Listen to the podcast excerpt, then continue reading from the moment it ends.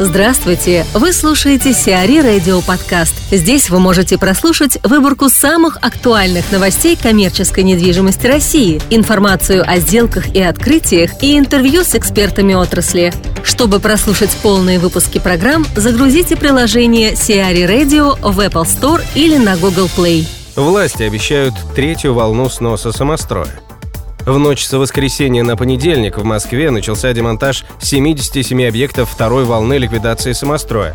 Из 107 объектов списка 30 собственники ликвидировали самостоятельно, а еще по 49 строениям владельцы согласились со сносом, обратившись за помощью в демонтаже к властям. Отказались от сноса собственники 28 объектов общей площадью порядка 12 тысяч квадратных метров. Напомним, общая площадь самовольных построек, попавших во второй список, составила порядка 31 тысячи квадратных метров.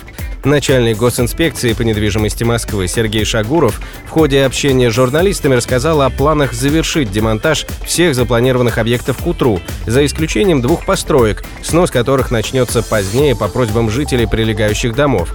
Также чиновник рассказал, что после сноса правительство Москвы может заняться составлением третьего списка самостроя.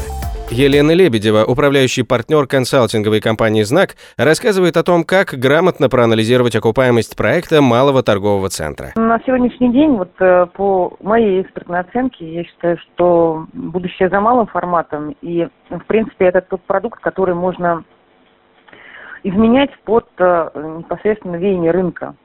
Потому что, ну, давайте быть честными, что бум все-таки строительство и ввода в эксплуатацию торговых центров прошел там с 2009 там 2000 даже ну раньше на 2006 по там по 2011 год да и на сегодняшний день уже и целевая группа изменилась в принципе и э, изменились э, потребности покупателей посетителей.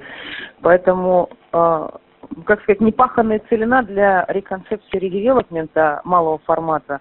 И это максимально удобный вообще вот эм, формат торгового центра малый, то есть это до 20 тысяч квадратных метров, который очень гибко может изменяться под изменение целевой группы. Но что мы подразумеваем? То есть, грубо говоря, если строится торговый центр изначально районного масштаба, да, рассчитан на аудиторию, сформированную там с 50-х там, да, по там, 80-е года. За этот период у нас э, ну, семимильными шагами развивалось, скажем так, жилищное домостроение, и поток посетителей в торговые центры кардинально изменился.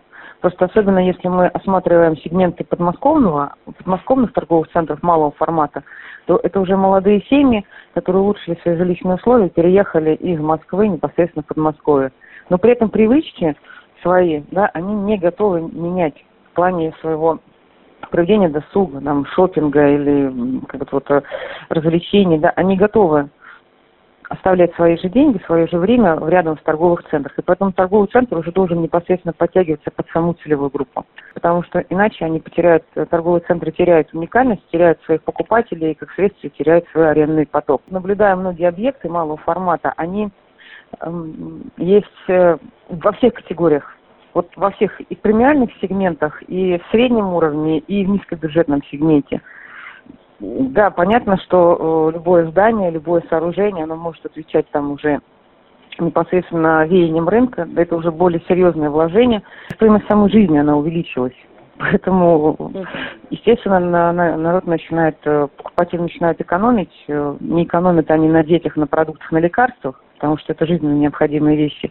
И в этом формате есть ряд торговых центров, даже вот э, сама живу в районе Мичуринского проспекта, э, меняется кардинально меняются торговые центры, убирая премиальные сегменты арендаторов, да, ставя более доступные для потребителей. Малый формат, он в принципе всегда рассчитан под э, окружающую среду, ну, в диапазоне 10-15 минут транспортной доступности.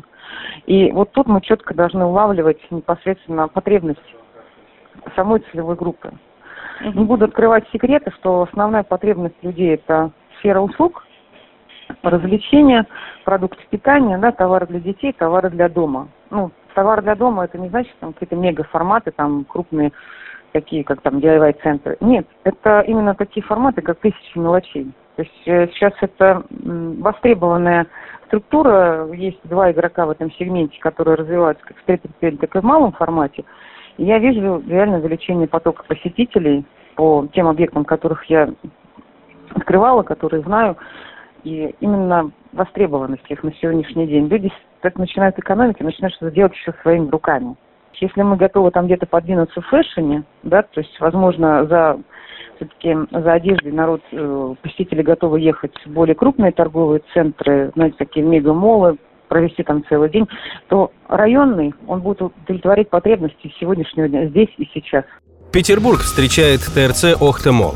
27 августа в Петербурге состоялось официальное открытие торгово-развлекательного центра «Охта Молл», совместного проекта финского концерна SRV и финского инвестиционного фонда «Rush Invest». Проект с общей площадью в 140 тысяч квадратных метров входит в число крупнейших торговых центров Петербурга.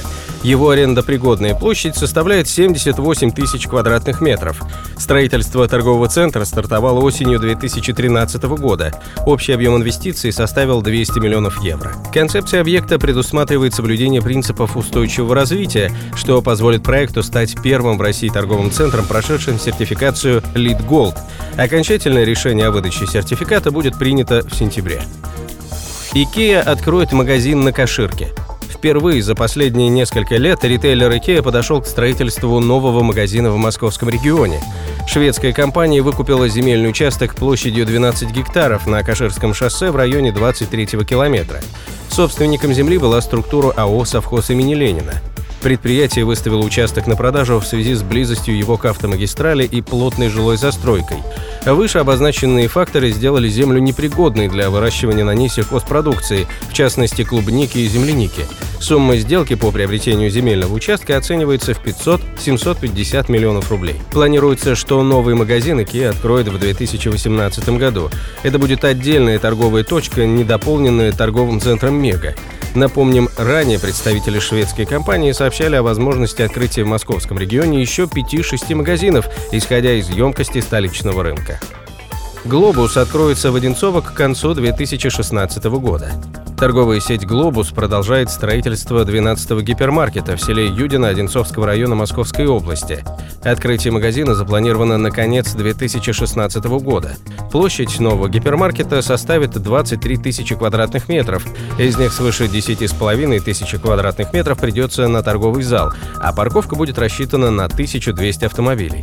Бюджет проекта оценивается в 6 миллиардов рублей, а примерная сумма налогов и социальных взносов после ввода магазина в эксплуатацию составит порядка 240 миллионов рублей в год. Вместе с известными международными торговыми операторами «Глобус» войдет в состав крупного ритейл-парка. Сегодня на его территории уже работает гипермаркет Leroy Merlin, а в ближайшем будущем появятся торговые галереи и гипермаркет Decathlon. Каждый инвестор ритейл-парка владеет собственным земельным участком и самостоятельно застраивает свой объект. Сиари Радио. Эксклюзивные рубрики «За и против», «Ноу-хау», «Ремейк», «Новые форматы». Слушайте в полных выпусках программ в приложении Сиари Radio. Приложение доступно в Apple Store и на Google Play. Более подробная информация на сайте siari.ru slash radio.